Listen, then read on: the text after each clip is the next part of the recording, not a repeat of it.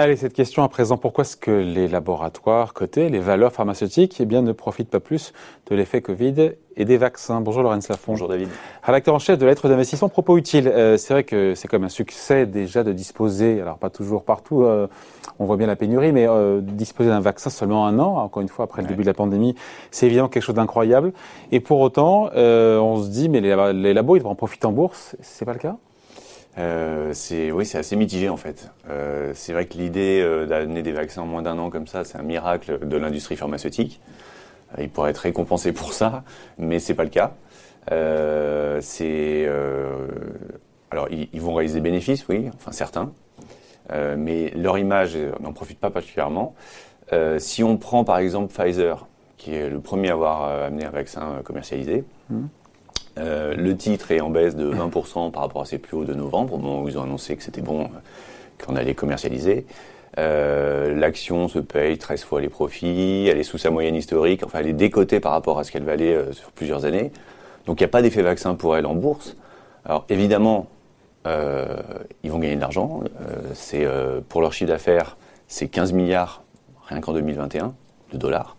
Mmh. Ça représente 40 euh, et quelques pourcents de croissance par rapport à leur chiffre d'affaires 2019. Euh, c'est euh, un quart de leurs profits qui vont être liés au vaccin du Covid.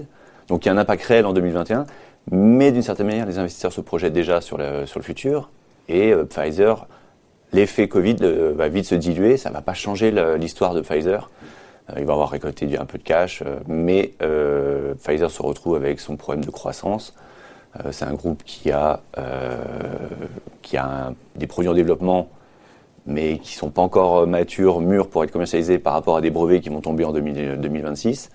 Et vous allez avoir les revenus du Covid qui vont passer de 15 milliards, je disais, en 2021 à 2 milliards assez rapidement, parce qu'il y a beaucoup de concurrence. Quasiment un vaccin qui sort tous les mois. Donc euh, voilà, pour, Pfizer, y a plus, ça, ça, se dilue dans un groupe qui est très important. Donc les, personnes ne se précipitent à l'achat sur ce sur Et sur AstraZeneca AstraZeneca, c'est l'inverse. C'est le Pfizer est rattrapé par le long terme, AstraZeneca est rattrapé par le court terme. C'est-à-dire que ils ont vraiment un problème d'enchaînement de, flux de nouvelles qui est très négatif.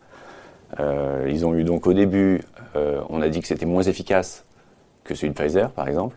Euh, alors qu'en fait c'était simplement que les études sur les personnes, la population plus âgée n'avaient pas encore été effectuées. Donc il y a eu un problème de communication de ce côté-là.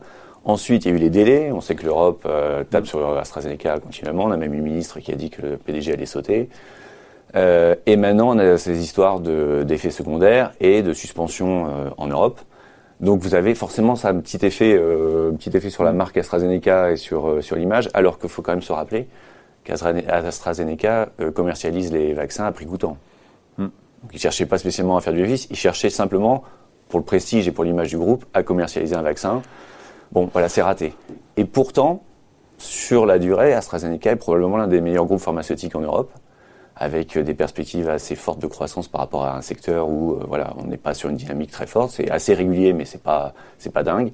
AstraZeneca, c'est une boîte qui peut euh, faire 10%, 10-12% de croissance pendant plusieurs années, avoir ses profits qui vont grimper euh, de 15 à 20%. Donc il y a une vraie machine qui se lance. Ils sont très forts en oncologie, il y a beaucoup de demandes de ce côté-là. Euh, donc ils ont cette dynamique qui est masquée à court terme, masquée à court terme par le Covid. Et d'ailleurs le titre, euh, le titre était euh, euh, un sommet historique mi 2020. On est aujourd'hui 30% plus bas. Ouais. Alors quels sont les quels sont ceux qui profitent de cet effet bah, vaccin Moderna ceux, qui, voilà, ceux qui n'étaient pas spécialement des gros groupes, mais des pas de la big pharma. Bah, voilà. C'est pas quelque chose qui, qui, qui, qui voit le vaccin dilué dans son activité. Moderna, par exemple, euh, il y a encore quelques, un an et quelques. On appelait ça une licorne de la pharma. Euh, il y avait beaucoup d'espoir, mais il y avait aussi des doutes. Euh, tout le monde rappelait qu'ils n'avaient jamais rien commercialisé, qu'il y avait beaucoup de discours mais peu de preuves. Et pour eux, ça a été l'occasion, forcément, de, de, démontrer quelque chose de, de fort. Et en un an et demi, même pas sortir un vaccin avec une nouvelle technologie d'ARN messager, pour eux, c'est un changement radical d'envergure. et boursièrement alors? Boursièrement, ça, ça, le titre a explosé, ça s'est calmé, on est un peu redescendu parce que c'est quand même, c'est un peu comme de la, de la, tech, on va dire américaine, c'est très volatile, mais euh, c'est sur une dynamique très forte. Pour le, pour le, grâce au vaccin, euh, il retire plusieurs milliards de bénéfices qui vont aller directement en trésorerie.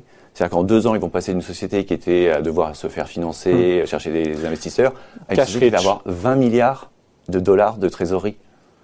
Donc s'ils ont la trésorerie et cet ARN messager qu'ils semblent euh, bien partis pour maîtriser, vous avez une combinaison assez, euh, assez euh, puissante pour, pour l'avenir. Donc forcément, les investisseurs privilégient ce genre de C'est ce qui société. explique que les investisseurs se disent que finalement la croissance, le cash sera plutôt chez les biotech. Bah, vous- oui, comme vous en parliez auparavant, les taux sont très bas. Dans ce contexte-là, on privilégie la croissance.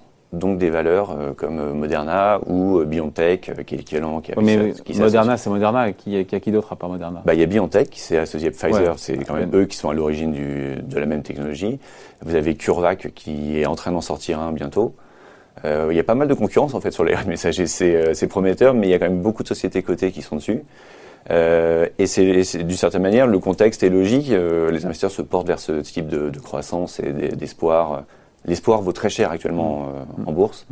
Et euh, la, la visibilité, la récurrence, euh, comme ce qu'offrent les groupes pharmaceutiques plus classiques, est peu séduisante actuellement. Donc à tort ou à raison alors Donc, Alors, à chaque fois que la pharma a été détestée, abandonnée en bourse, ça On été y est là, on y est. Oui, on y est parce que le, quand on voit les- le, le secteur globalement, c'est en retrait, c'est en net retrait. Euh, dans les portefeuilles, c'est un petit peu plus négligé.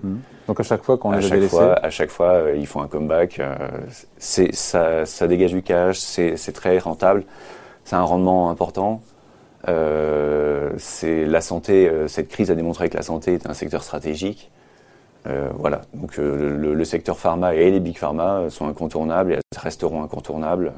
Dans un fonds de portefeuille, c'est toujours. À côté de l'or, il va me dire, parce qu'il aime bien l'or, hein. Non. Donc en fond de portefeuille, c'est ça? Ouais, c'est ça. Bon voilà, merci. On n'a rien oublié? Non, je pense que c'est bon. Donc, et, et parmi toutes les, euh, les big pharma, on met qui euh, Bah, euh, Oh. honnêtement, Sanofi qui est complètement passé à côté du, du Ouais. vaccin est assez décoté, même sérieusement décoté dans le, dans le secteur.